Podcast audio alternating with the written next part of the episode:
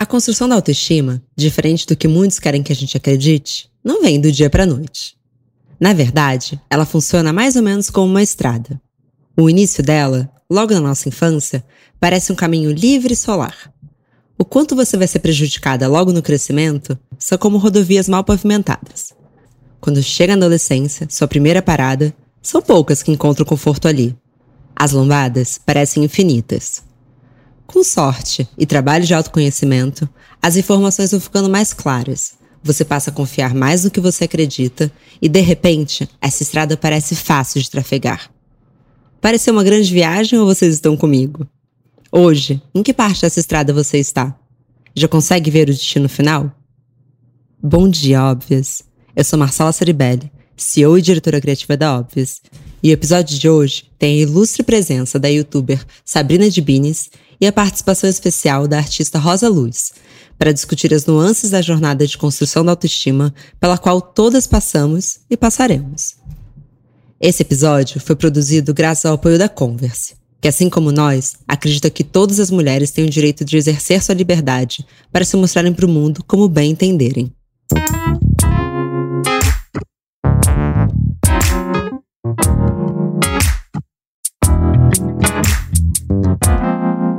Bom dia, óbvias. Oi, Sabrina, tudo bem? Oi, tudo bem, Mai, e você? Tudo certo. Como é que você está passando esse período? Tá tenso, viu? Confesso que no começo foi bem difícil a primeira semana, assim. É, mas por conta do, do emocional, acho que mexe bastante. Porque a minha rotina em si não mudou muito, porque a minha produção é feita basicamente na minha casa. Eu trabalho muito dentro de casa, né? Mas com tudo isso que vem acontecendo, fica muito difícil você trabalhar, focar como se nada tivesse acontecendo lá fora, sendo que não. Sem contar que mexe muito, reflete em todo mundo, né? Financeiramente, as empresas vão parando de mandar job, os jobs que estão acontecendo vão paralisando. Então, trabalhar com, com tudo isso em mente e com tudo que está acontecendo lá fora é bem difícil. É, acho que é muito inédito para todos nós, né? É, nenhum de nós chegou perto de viver uma pandemia, imagina. Mas, Sá, é, acho que eu queria começar do início. É, se apresenta para quem está ouvindo a gente agora? Claro, eu sou a Sabrina Dibnis, tenho 30 anos, sou casadinha é, e trabalho com a internet já tem três anos como criadora de conteúdo. Antes eu trabalhava numa agência de publicidade como analista de marketing, até que é, eu me descobri como criadora de conteúdo, as coisas foram acontecendo. Conforme eu fui tomando algumas decisões na minha vida, as coisas foram me levando para um outro caminho que eu jamais imaginei, sabe assim? E aí hoje eu estou falando muito sobre autoestima nas minhas redes, 96% da, da, das, minha, das pessoas que me acompanham são mulheres, são mulheres negras, são mulheres que estão na luta para se aceitar, para ter uma autoestima lá em cima, batendo no teto, como eu costumo falar para elas. Então, hoje o meu principal assunto nas redes sociais. É claro que tem outros assuntos em paralelo, como casa, decoração, entre outras coisas, mas o meu foco principal, eu digo que a minha missão, é fazer com que essas mulheres elas se aceitam, elas tenham uma autoestima é, elevada. Então hoje eu falo que essa é a minha missão, sabe?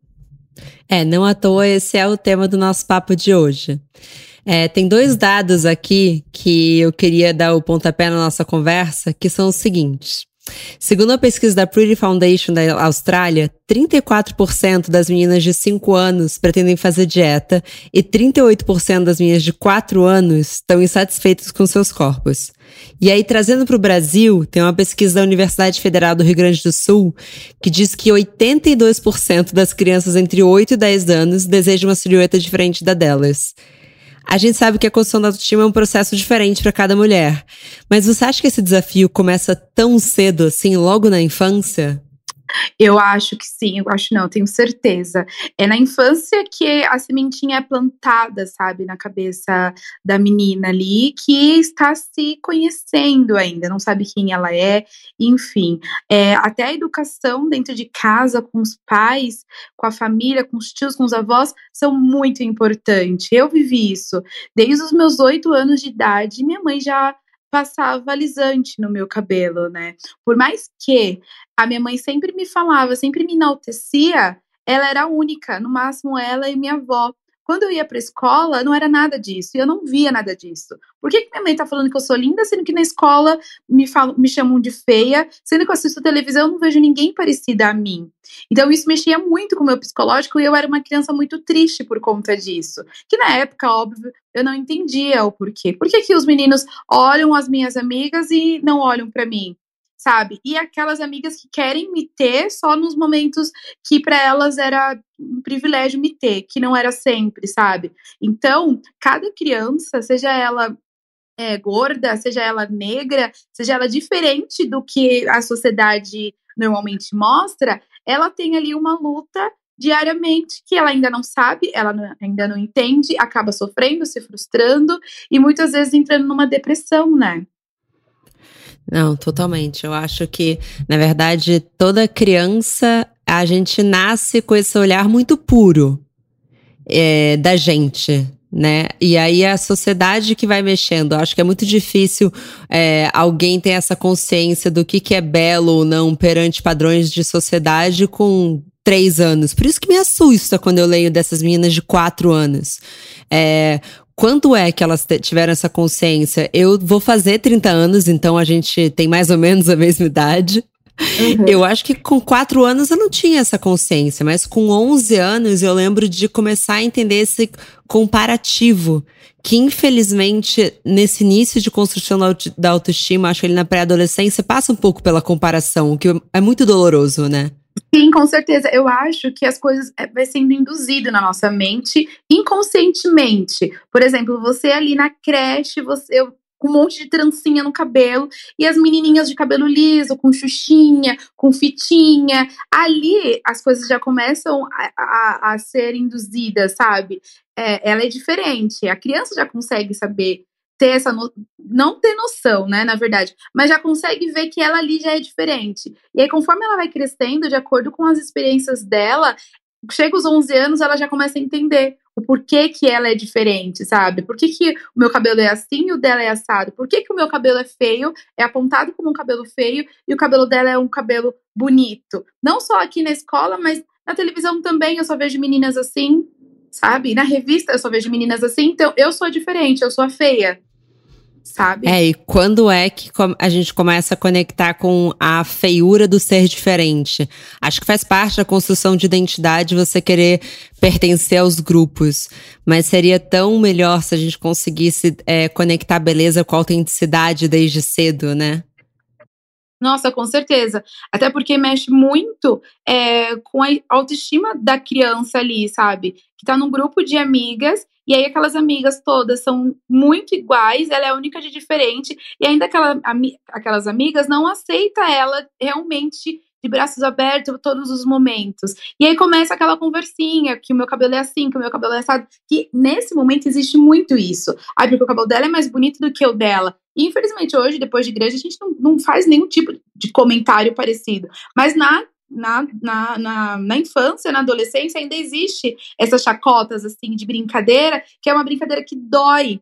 Que para quem tá fazendo é uma brincadeira tranquila, só tô falando o que eu gosto mais. Mas para quem tá sentindo, é uma dor realmente muito profunda sabe? E aí que é quando ela chega em casa e fala, mãe, quero alisar o cabelo. Mas por que ela quer alisar o cabelo? É, muitas das vezes ela até gosta do cabelo dela do jeito que, ela, que é, mas assim, é, na escola ela é chamada de feia, então se ela alisar o cabelo, com certeza ela vai ser aceita na cabeça dela, e também porque, ah, o meu cabelo é, não dá nem para arrumar, não tem nem creme, até porque na minha, na minha adolescência, na minha infância, não tinha produtos para cabelo crespo, para cabelo crespo, para o cabelo ficar crespo e lindo, para o cabelo ficar cacheado e lindo. Ah, e qual é o produto para cabelo crespo? É o produto para cabelos quimicamente tratados, ou seja, o cabelo crespo ele era obrigado a ser relaxado. Ele não poderia ser natural, até porque o mercado não te dava produtos. A gente, o mercado não via a gente como consumidores, sendo que nós somos os maiores,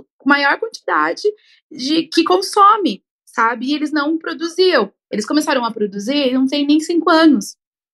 Que começou a E é uma loucura, porque cabelo... nunca faltou demanda, né?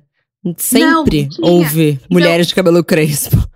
Exatamente. Então eu comecei a alisar meu cabelo com 8 anos de idade. Antes disso, era cabelo trançado. Porque ainda com cabelo trançado, eu podia ainda brincar, fazer um penteado, fazer o outro, mas ainda eu era a chacota da escola. Como é que você lava esse cabelo? Mas que cabelo fedido, mas que cabelo feio, sabe? Eram vários comentários para quem faz, não é nada, mas para quem sente é muito, muito, muito doloroso. E a gente traz até os dias de hoje, são coisas que você não esquece sabe? Então, até é, eu acho que a gente tem até o exemplo recente do Babu no Big Brother com as participantes falando Total. do pente garfo, né?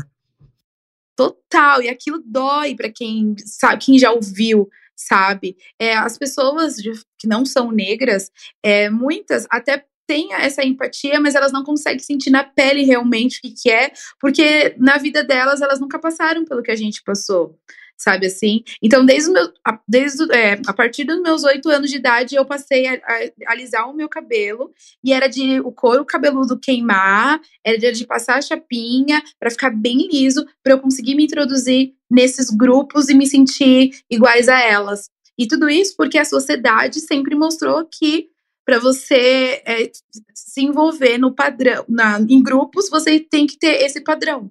E, Sai, eu sei que muito do seu processo de autoestima passa pelo cabelo. Eu queria entender em que momento você teve essa virada e se você acha que assumir o seu cabelo como mulher negra pode ser considerado um ato político. Com toda certeza, é um ato político, é um ato de resistência e existência. Eu assumi o meu cabelo em 2015 é, como eu disse, eu trabalhava numa agência de publicidade como analista de marketing, então eu sempre estava muito bem, impecável, sempre com um cabelo muito bem escovado, de franjinha, é, sempre muito bem arrumada. Eu lembro que na, na minha infância, minha mãe sempre falava para mim: você tem que ser duas vezes melhor. Mas ela nunca me falava o porquê disso. Mas é porque existiria todo um julgamento, né? Não, não, não, não seria o suficiente ser apenas boa. E eu me cobrava muito por conta disso. E durante é, esse tempo, antes mesmo de passar pela transição, eu não enxergava muito bem o que que as pessoas, por que, que as pessoas em alguns momentos me tratavam assim super bem e outras vezes elas me analisavam, elas me olhavam, elas perguntavam coisas que não era pauta da, do momento ali da situação. Mas enfim, passei pela transição em 2015. É, até então a ideia era assumir o meu cabelo, conhecer o meu cabelo natural, porque eu já estava cansada de perder momentos. E isso é muito, muito sério, sabe? Eu perdia momentos que eu podia estar vivendo feliz para estar é, alisando, escovando meu cabelo. Viajava com os amigos, todo mundo se divertindo, eu no quarto, escovando, alisando o cabelo para conseguir sair à noite com eles, com meu cabelo impecável. Então, eu não, eu não me sentindo mais livre, nunca, né? Me sentir exatamente eu ali. Eu era uma pessoa tímida, era uma pessoa recatada, era uma pessoa muito na minha, muito insegura. E quando eu resolvi passar pela transição capilar, eu não imaginava o que, que poderia acontecer. Para mim era só eu deixar de ter o cabelo liso e ter o cabelo é, crespo, um cabelo natural, né? E eu lembro que quando eu comentei com algumas amigas sobre isso, elas falavam, mas Sabrina, você é tão vaidosa, como você vai ter coragem de cortar o cabelo? Mas eu acho que as pessoas ainda não tinham essa noção. E antes mesmo de passar pela transição capilar, eu estudei muito. Eu, é, tinha poucas meninas passando pela transição capilar, mas elas já compartilhavam bastante coisa sobre a transição capilar. Enfim, cortei o meu cabelo bem Joãozinho, dois dedos assim, e foi um susto. Eu, ao mesmo tempo, fiquei muito leve. Parece que eu tirei um peso das minhas costas, mas ao mesmo tempo foi um susto. Tá, e agora? como que a sociedade vai me aceitar assim? Eu tinha acabado de entrar numa empresa, né? Eu iria fazer trança novamente, a pessoa que faria minhas tranças passou mal, não conseguiu fazer. Então eu fui trabalhar com o meu cabelo muito curto. E a primeira coisa que a pessoa olha, toma aquele choque, né? Acaba sendo natural, uma vez que a pessoa tá sempre acostumada a te ver de um jeito. E as pessoas falavam, principalmente meu marido, que me apoiou demais, eu acho que é muito importante compartilhar com o seu parceiro o que, é uma transição capilar, o que, que vai acontecer, até mesmo para ele te apoiar e abraçar a causa, sabe? E ele me apoiou muito, olha, vai, vai de cabeça erguida, não abaixa a cabeça, não não passe essa insegurança, sabe? Mas eu acho que dentro de mim já estava acontecendo alguma coisa tão diferente que foi muito melhor do que eu imaginava. Eu, eu passei. É, é todo um processo, sabe? Transição capilar não é você cortar o cabelo russo ou empoderada. Não. Muito pelo contrário. Ainda você se sente, se sente bem fraca, você se sente é, mal, você ainda se sente triste, por mais que você sinta que, ufa, tirei um peso nas minhas costas. Mas, durante esse processo, eu comecei a entender o, o, porquê de estar com o meu cabelo natural. O que, que o meu cabelo natural me traz? O que, que é você sair na rua, as pessoas te olharem e te olharem com uma cara meio torta, tipo, nossa, que estranha, nossa, que feia. Esse cabelo, cabelo duro. E você logo imaginar o que poderia estar passando na cabeça dessas pessoas. E esse é um momento de que te fortalece sabe? Então, durante todo esse tempo, eu me, fui me sentindo cada vez mais forte. E eu sempre falo, até mesmo para as minhas seguidoras, a importância de exercitar o pensamento positivo na sua cabeça. Não, está tudo bem, eu sou maravilhosa sim, eu sou linda sim. Nada melhor do que você se olhar no espelho e ver sua beleza natural.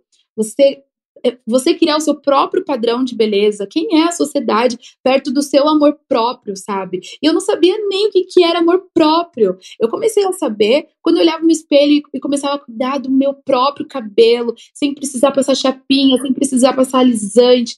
Aquela é a Sabrina. Aquela sim é a Sabrina Dibnes. Ela sim é maravilhosa. Quem era aquela Sabrina? Aquela Sabrina era a Sabrina dos outros. E a Sabrina você, que é quem mais importa, sabe?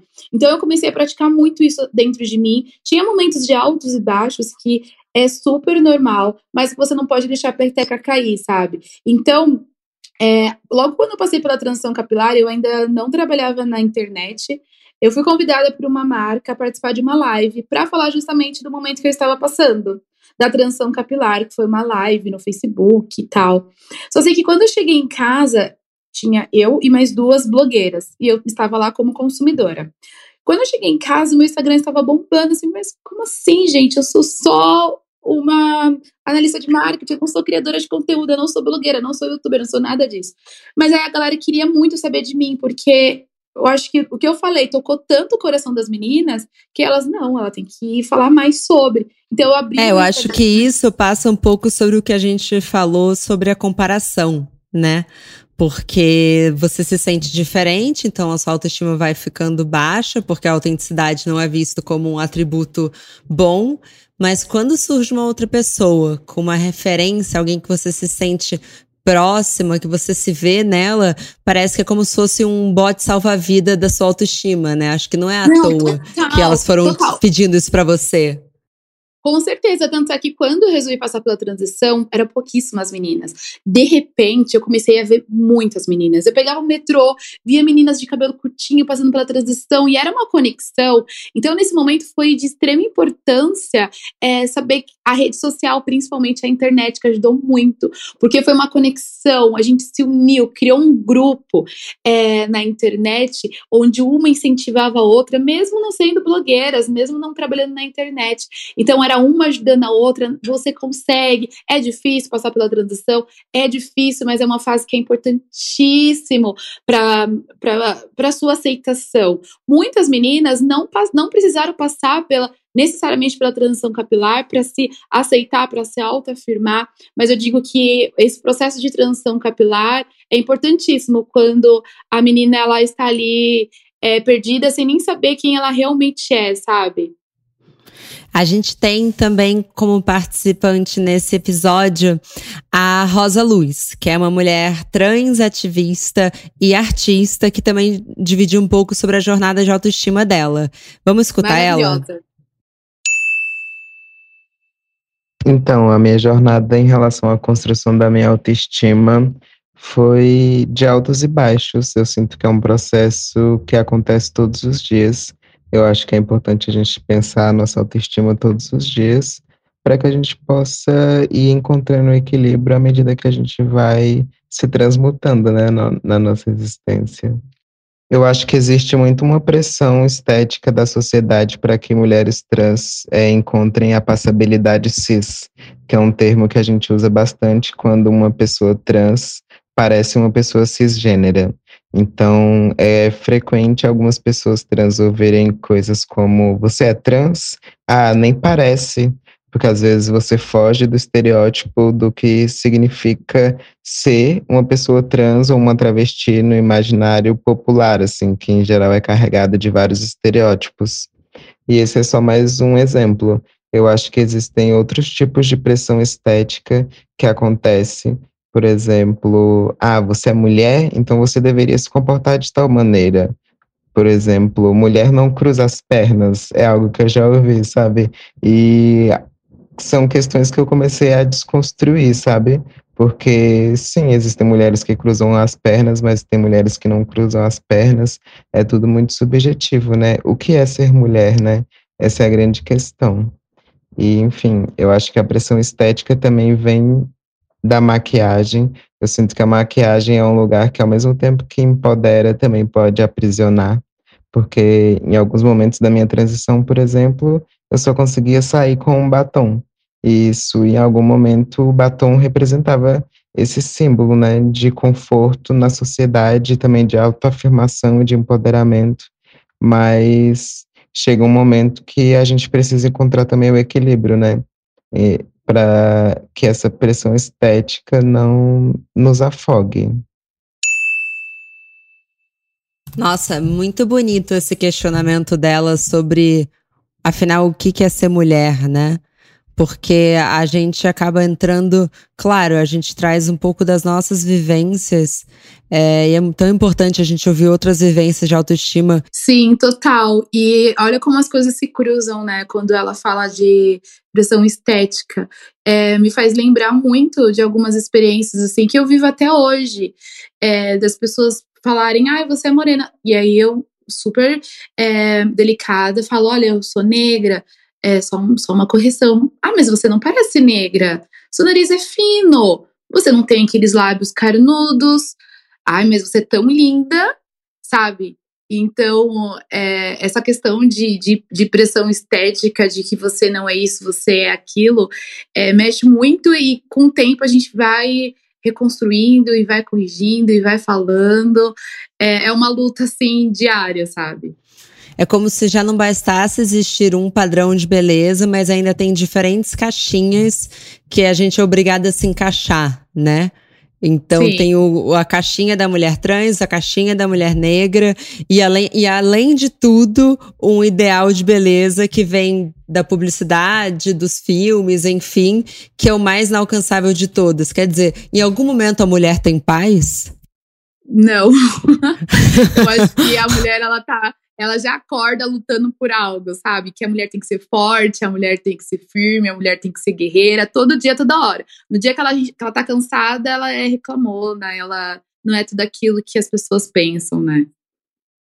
É, tem um dado super enfim, doloroso, mas real aqui, de que uma pesquisa feita pelo Instituto Sofia Mendes, cerca de 37% das mulheres brasileiras estão insatisfeitas com o cabelo. E eu fico pensando que isso passa muito também pela idealização de um cabelo, né? Porque cabelo é sempre bonito, na minha visão. Não existe cabelo feio, né? Cabelo é algo belo. Como que você vê isso, Sá? Sim, total. É, eu acho que cada um tem o seu cabelo. Por exemplo, no cabelo crespo, tem o cabelo 4A, o 4B, o 4C. O 4A é um pouco mais aberto, o 4B é mais um zigue-zague, e o 4C é mais fechado, né? E quando a, a, a, seguidora vem falar comigo, olha, estou passando pela transição capilar, quero que o meu cabelo fique exatamente igual ao seu. E aí é toda uma desconstrução que eu tento conversar com ela para isso acontecer, para essa desconstrução acontecer na cabeça dela de que o cabelo dela vai ser lindo igual a ela, que o cabelo dela é um cabelo único e que não tem, não pode existir essa comparação, sabe? Cada cabelo é um cabelo, cada beleza é uma beleza. E aí, ao, com o tempo, a gente vai desconstruindo essa coisa de que o meu cabelo tem que ser um cabelo perfeito, até porque o cabelo das meninas da, da televisão é um cabelo de babyliss você não vê um cabelo 100% natural ali, que fez Total. uma maquiagem, passou um creme. Não é, então eu falo a realidade para elas. Vocês acham mesmo que aquele cabelo é um cabelo natural? Ok, é um cabelo cacheado, é um cabelo crespo, mas você não acha que tem ali algum, alguma técnica diferente? Então, eu falo muito para elas seguir como inspiração as blogueiras ali no YouTube que estão mostrando a realidade de como elas cuidam do cabelo. De preferência, começa a seguir é, as meninas que têm um cabelo mais parecido com o seu, que não seja igual, porque isso não vai acontecer. Esquece que você vai encontrar uma menina com cabelo exatamente igual. Você vai encontrar meninas que têm um cabelo similar, parecido, e que o creme que ela usa vai dar certo no seu cabelo também, provavelmente, sabe? Então, eu tento ser cada vez mais aberta, mostrar mostrar cada vez mais a realidade, para elas não se frustrarem. Muitas começam a passar pela transição capilar achando que vai ter um cabelo cacheado, da televisão e tal, e que não. Ali na transição capilar você já tem que entender que, independente de como for o seu cabelo, você vai amar o seu cabelo, porque é o seu cabelo natural, é você, é a sua beleza, sabe? É, eu concordo. E quando você fala sobre aceitar essa imperfeição, estudando por esse episódio, eu entrei numa diferenciação entre autoaceitação e autoamor que eu achei muito interessante. Porque essas palavras, de um tempo para cá, elas ficaram muito conhecidas nossas, né? Então, autoestima, autoaceitação, autoamor. E eu acho que elas acabaram ficando com o mesmo significado. Mas tem uma diferença crucial entre elas. É, autoaceitação, ela envolve esse caminho longo, esse olhar muito honesto sobre você e de uma maneira não, não julgadora. Então, é você olhar para você e se relacionar com a sua imagem, com quem você é, aceitando e abraçando os defeitos. Eu acho que essa é uma jornada é, muito bonita também, porque especialmente numa sociedade que o tempo todo fica mostrando pra gente que tem soluções para os nossos defeitos, né? Especialmente para nós mulheres, parece que tem produto para tudo. Eu acho que muitas de nós descobrimos defeitos em nós é, entrando numa farmácia. Então a gente vê é tanta coisa, fala, nossa, deve ter uma coisa errada em mim, se eu não quero consertar isso. Já o alto amor é como é o quanto que a gente consegue amar a nós mesmas como a gente ama os outros. Então, acho que a autoestima ela vai passando um pouco por esses dois. Então, é um pouco de aceitação, com um pouco e criando esse amor por nós mesmas. Mas talvez não seja sobre você amar absolutamente tudo sobre você, mas é abraçar também esses pequenos defeitos e tá ok com isso. Nossa, que lindo que você falou. Amei essa essa, essa comparação, né? essa diferença do alto amor e alta aceitação. Eu acho que é bem isso, sabe? É você olhar no espelho e enaltecer aquilo que você realmente gosta e aquelas imperfeiçãozinhas, é, olhar com outros olhos, né? Acho que é bem isso. A gente começa a enxergar nossas imperfeições quando a gente entra numa farmácia, quando a gente vê divulgações aí, ah, olha, faça isso que as suas estrias somem, faça isso que a sua celulite some. Mas será que eu quero que minhas estrias, minhas celulite somem? Por que, que eu acho elas feias? Sendo que elas fazem parte de mim e tem uma história tão significativa, sabe? E, e aí, com isso, a partir do momento que você se aceita do jeito que você é, você tem esse auto-amor de se olhar no espelho e de se enaltecer, se achar linda, é, sem comparações, eu acho que você começa a se cuidar, aí é onde entra o autocuidado, sabe? De você se cuidar, de você cuidar da sua pele, cuidar do seu cabelo e se dar esse carinho, sabe? Esse amor. É, e engraçado que você falou de estria, e eu tenho uma jornada forte com estria, porque eu tenho desde novinha, e a minha mãe sempre falou para mim que era a, a herança ruim que ela tinha deixado para mim, porque é como se fosse genético mesmo, eu tenho muita estria. E agora, também nessa jornada longa, já chegando meus trintões aí, eu fui num dermatologista, e enfim, tem que examinar todas as pintas, aí quando chegou nas, nas estrias, ele falou, você gostaria de fazer algum tratamento? Eu falei, não. Aí eu pensei, nossa, que loucura, porque eu já aceitei que faz parte de mim. Eu, inclusive, tatuei até um coraçãozinho, assim, porque eu, eu ressignifiquei isso para mim. Eu entendi que as estrias que minha mãe me é, falava que era uma herança ruim, eu comecei a ler como apenas uma herança. Então, eu ressignifiquei como, ah, eu tenho algo muito da minha mãe em mim. É como se a gente estivesse conectado por isso. E se é feio, se é bonito, eu parei de me importar. Até porque é uma coisa muito sua, né? É, como a sua mãe disse, você conseguiu ressignificar como é uma herança. Então pode ser uma herança boa. Nossa, vou olhar minhas estrias, vou lembrar da minha mãe, sabe? Uma coisa que ela me deixou.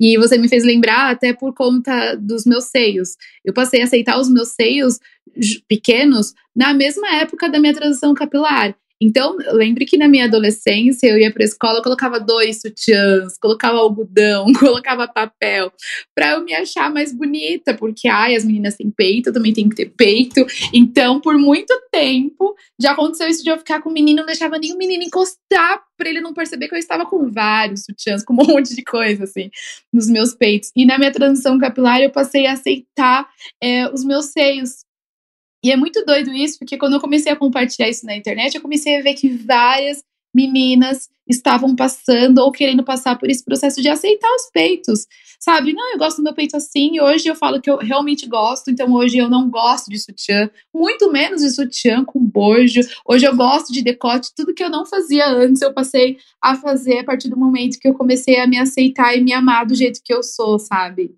Você acha que isso passa por uma questão de autoconhecimento? Porque eu Total. acho que a gente era imatura, claro, mas a gente não se conhecia também, né? A gente tem pouca intimidade com o nosso corpo quando a gente está crescendo. Até porque, né, né, nessa fase de crescimento, era difícil alguém falar, nossos pais, se toque, é, se conheça. A gente não podia muito, né, se tocar e se conhecer de fato. Era uma Imagina! Zona, zona proibida, tipo, zona proibida. Então a gente não era de se olhar no espelho ao ponto de realmente avaliar cada parte do nosso corpo, né? É, eu acho que isso é uma das maiores dádivas, quando você passa a descobrir seu corpo, descobrir o seu prazer, é, criando intimidade com esse corpo e se conhecendo o suficiente para saber, não, isso aqui eu gostaria de melhorar. E também eu acho que é legal deixar claro que tá tudo bem você querer melhorar coisas em você, contanto que seja um desejo genuíno é, e que você não vá ferir, enfim, é, a sua essência. Exatamente, Mas eu acho... seja para você e por você, né? Hoje eu falo, eu amo meus peitos pequenos, amo mesmo. Mas se amanhã ou depois eu tiver meu filho e o meu peito mudar e não ficar do jeito que eu quero e eu quiser fazer uma cirurgia, eu vou fazer por mim, sabe? Eu acho que é isso que as pessoas precisam mudar na cabeça. Você tá fazendo por você ou você tá fazendo para os outros? Pra quem é, você e tá, tá e tá isso? tudo bem, né? E tá tudo e tá bem. Tudo bem.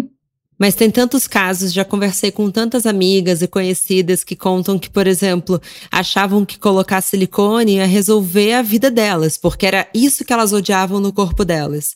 E no que elas colocaram o peito, começaram a não gostar tanto do nariz, começaram a não gostar tanto do braço, porque, na verdade, o que a gente tem que resolver é um olhar sobre nós. Não é. Dificilmente vai ser só um silicone que vai resolver. Então, por exemplo, tem uma cirurgiã plástica que eu gosto muito, que ela fala que ela sempre pergunta se essa, quando vem meninas muito novas, se elas estão, por exemplo, fazendo terapia, como que elas estão cuidando também da cabeça delas. E, isso é um trabalho legal, né? Porque é um trabalho de corpo e mente. Sim, e eu acho que muitas vezes as pessoas é, correm para uma cirurgia porque acham que o nariz é feio, porque o peito é feio, porque a barriga é feia, por conta dessa comparação, né? De ver a beleza nos outros e não ver a beleza em si mesmo. E isso acaba levando para outros caminhos. Sá, a Rosa tem mais um áudio contando um pouco de como que ela conecta o autocuidado e o autoconhecimento. Vamos ouvir? Vamos. Eu acho que um dos papéis centrais para mim nessa questão da cura e do autocuidado é a oralidade, porque eu acredito que quando a gente se comunica, quando a gente fala, quando a gente coloca para fora as coisas que a gente está sentindo, isso é um processo de cura e é um processo que, para mim, é bastante ancestral e bastante mágico mesmo. Então, acho que falar e poder me expressar, me colocar enquanto uma pessoa é fundamental nesse processo de autocuidado e autocuidado para mim é basicamente a gente encontrar esse lugar seguro, né, para cada indivíduo, esse lugar de equilíbrio onde a pessoa se sinta confortável com sua existência, se sinta plena, sabe, pensando saúde mental, saúde física, e é isso.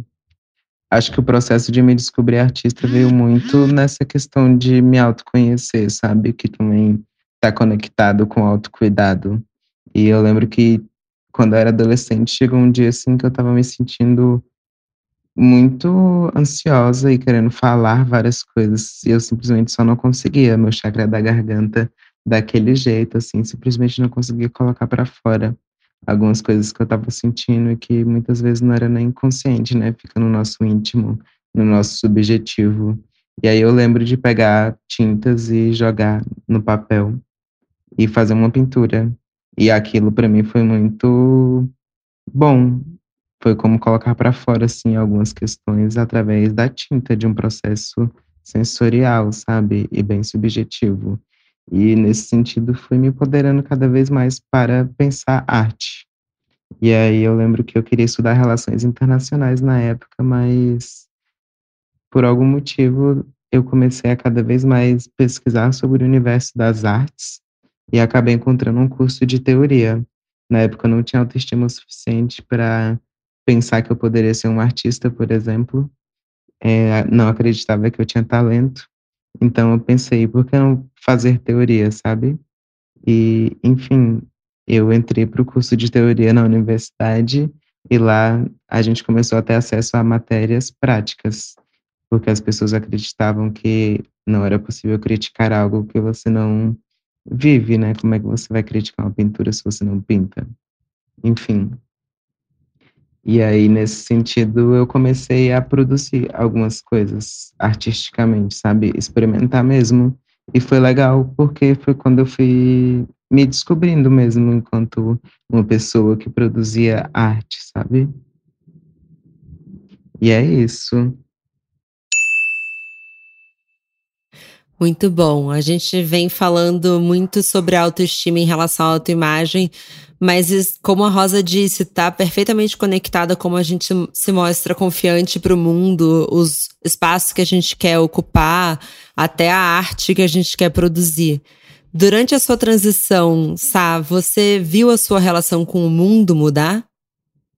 Com certeza. Como eu disse no início, antes da transição capilar, eu sempre me senti uma pessoa insegura. Eu sempre fui muito comunicativa, sempre conversei, fiz muitas amizades, mas eu sempre me senti uma pessoa insegura quando o assunto é tá, vamos fazer uma mudança, vamos fazer uma viagem, sabe? Vamos meter as caras em algo novo. Eu sempre tive essa insegurança muito forte dentro de mim.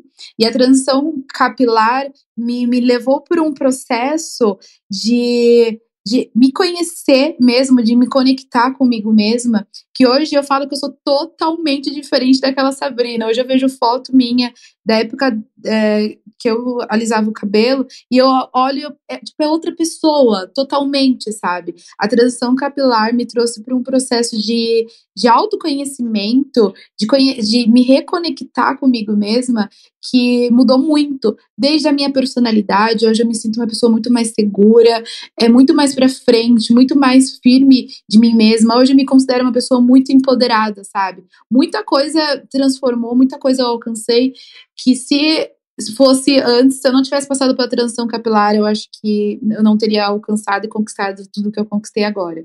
E a importância de ter uma rede de apoio é muito, é muito, é muito bom, sabe? Nesse processo de, de transição capilar, que infelizmente não é todas que tem.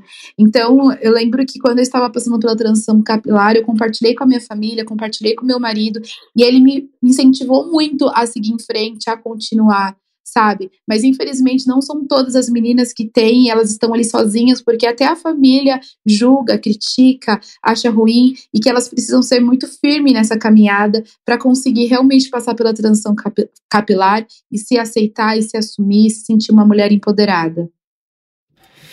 E nesse contexto que a gente está vivendo agora, eu tenho pensado muito sobre essa não previsão de quando sairemos em, de quarentena. É, muda muito a nossa relação com esses rituais de autocuidado e fica ainda mais claro a pressão estética que a gente sofre, né? Eu dar um exemplo melhor. É, porque, além de tudo, eu acho que a gente ainda sofre um estigma de que se a gente se preocupar com isso, estamos sendo fúteis. Mas tiveram amigas minhas vindo me questionar, tô me sentindo muito culpada, mas eu tô pensando, quando será que eu vou me depilar de novo? Você acha que esse período de isolamento vai mudar também a nossa relação com a nossa autoestima? Talvez a gente se acostume mais com a nossa imagem mais crua, com pelos. Como você vê isso?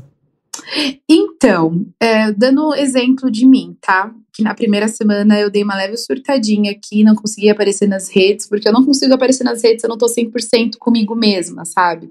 Porque eu fiquei me questionando justamente isso, mas será que o meu conteúdo não é muito fútil por o momento que a gente tá vivendo hoje? É, eu fiquei muito conectada à televisão, muitas das informações, tudo que tava acontecendo, então eu criei um bloqueio muito grande de não querer me cuidar mesmo, assim, sabe? E essa semana eu já comecei diferente, até porque eu sei que tem pessoas me seguindo que precisa de mim, que eu fale algo positivo, mas antes de falar alguma coisa, eu preciso estar bem comigo mesma. E aí eu comecei a entender que sim, estamos vivendo por esse momento, tem muitas pessoas é, infectadas, tem muitas pessoas morrendo, muita coisa ruim acontecendo, mas não dá pra gente viver disso 24 horas sabe? Eu acho que a gente tem que se apegar à nossa fé, a pensamento positivo, é, é, falar coisas boas e viver, e viver, e viver. Quantas pessoas estão passando por aí, mãe solo, que tem que sair para trabalhar, enfrentar é, esse problema e não tem quem deixar seus filhos, sabe? Mas mesmo perante a tudo isso que está acontecendo, a gente tem que passar uma mensagem boa, mesmo você não sendo influenciadora, você tem que passar uma mensagem boa para aquelas pessoas que estão em sua volta. Então, se minha missão é isso, eu vou fazer isso. É, eu falo algumas vezes, falo a importância de ficar em casa, de lavar as mãos, mas ao mesmo tempo, tá, você tá aí na quarentena, tá em casa de boa, vamos fazer alguma coisa para movimentar essa cabeça? Vamos cuidar desse emocional? Que tal cuidar do seu cabelo hoje? Olha, hoje eu resolvi cuidar e estou usando um creme tal, sabe? Para não deixar a peteca cair, porque se eu fico mal, e, e, compartilhar coisas ruins, outras pessoas vão ficar mal também, e daqui a pouco tá todo mundo desesperado dentro de casa. Então, é um exercício que a gente precisa fazer constantemente. Tem dia que eu tô bem, tem dia que eu não tô bem, que eu fico preocupado com N coisas que estão acontecendo lá fora, mas ao mesmo tempo eu não posso deixar a peteca cair, né? É tudo muito novo, então a gente tem que ir se adaptando com tudo que tá acontecendo e, e ajudando outras pessoas. Na minha família tem duas pessoas que estão é, na ponta ali, de, na, na, em frente, trabalhando em hospital, correndo grandes riscos, e a gente precisa estar bem para eles estarem bem e trabalhar, sabe? Porque se a gente fica mal em casa, consequentemente a nossa família acaba não ficando mal também, as pessoas em nossa volta também não. Então é, é um processo, né? Eu acho que tem um equilíbrio entre o que você tá falando, que de fato, assim, é muita dor lá fora, e não deixar com que isso vire uma dor interna a ponto da gente esquecer da importância de nos tratarmos bem. E se tratar bem, às vezes é de fato fazer esses rituais de autocuidado. Então, é, manter esses rituais que te fazem feliz, mas um equilíbrio também entre talvez ser uma oportunidade para se observar então, por exemplo, é, será que você vai sofrer mesmo porque não pode fazer a unha? O seu namorado tá sofrendo porque ele não pode fazer a unha? Qual que é essa lista, esse checklist de coisas que a sociedade implementou pra gente que a gente tem que fazer como mulher, que agora a gente não vai conseguir, a não ser que você faça em você mesma, claro, mas talvez se observar do tanto que a nossa energia vai para coisas que são para os outros, porque agora mais do que nunca a gente tá vivendo pra gente, né? Total. Tirando quem, claro, fica fazendo stories o dia inteiro, claro que são pessoas que estão mais expostas, mas acho que de uma forma geral nunca a nossa imagem foi tão para nós mesmas. Acho que a gente vai chegar num lugar de, de, o que, que verdadeiramente importa. Será que eu preciso mesmo ver? Eu vou repetir o exemplo, mas ver a minha unha feita? Ah, não, eu adoro ver a minha sobrancelha feita, sei lá, pensando assim. Acho que a gente está tendo uma oportunidade de ressignificar essa nossa relação com o que, que é verdadeiramente um ritual de autocuidado que traz felicidade ou o que são coisas que a gente está cumprindo como pressão estética da sociedade. Sá, a gente está se encaminhando para o nosso final, então já começo te agradecendo por esse papo delicioso. Muito prazer em te conhecer agora quase que pessoalmente, na medida do possível. Você me viu levemente bagunçada. Estava linda igual. Mas eu queria que você falasse, baseado na sua trajetória, o que, que você diria para as meninas e mulheres que estão ouvindo a gente, estão, por exemplo, em dúvidas, fazem uma transição capilar, estão sentindo que a autoestima dela estão prejudicadas. O que, que você diria? O que, que você diria para elas? Ma, eu que gostaria de agradecer, foi um bate-papo delicioso, que me acrescentou, assim, demais. É, e o que eu gostaria de falar, assim, se você está na dúvida, eu acho que é o momento de você conversar com você mesma e ver a importância, se realmente é necessário fazer transição capilar. Como eu disse, você não necessariamente precisa passar pela transição capilar para se aceitar, se sentir mais empoderada, para você se sentir o, o, amor próprio, sabe? Mas se você tem essa, essa vontade de passar pela transição, saiba que no começo vai ser difícil. Eu sempre fui muito transparente, assim, mas vai ser importante para sua liberdade. É, passar pela transição é você resistir e existir, sabe? E o amor próprio nesse momento é o que mais vale, é você fazer por você e para você. Acho que é o mais importante de tudo. Lindo, Sá. Bom, da minha parte, eu acho que eu tenho alguns aprendizados é, dentro do meu recorte, mas eu acho que muito dessa jornada de autoestima passa por como a gente tem esses nossos diálogos eternos. É muito comum a gente entrar num ciclo de conversas internas muito negativas. Então eu tenho uma ferramenta que quando eu me atento, que eu tô falando coisas cruéis para mim mesma, e eu acho que muitas mulheres podem se identificar com isso, que a gente é capaz de ser muito cruel com nós mesmas, é, eu coloco essas mesmas palavras nas vozes, por exemplo, da minha melhor amiga. E eu penso, imagina, ela nunca falaria isso para mim. Então, como é que a gente transforma essas vozes? E por fim, eu acho que é preciso muita coragem para mudar a maneira como a gente se mostra para o mundo, porque isso significa que a gente pode ter rejeição. Quando a gente decide não aceitar uma pressão estética, quando a gente decide abraçar defeitos, quando a gente decide mudar.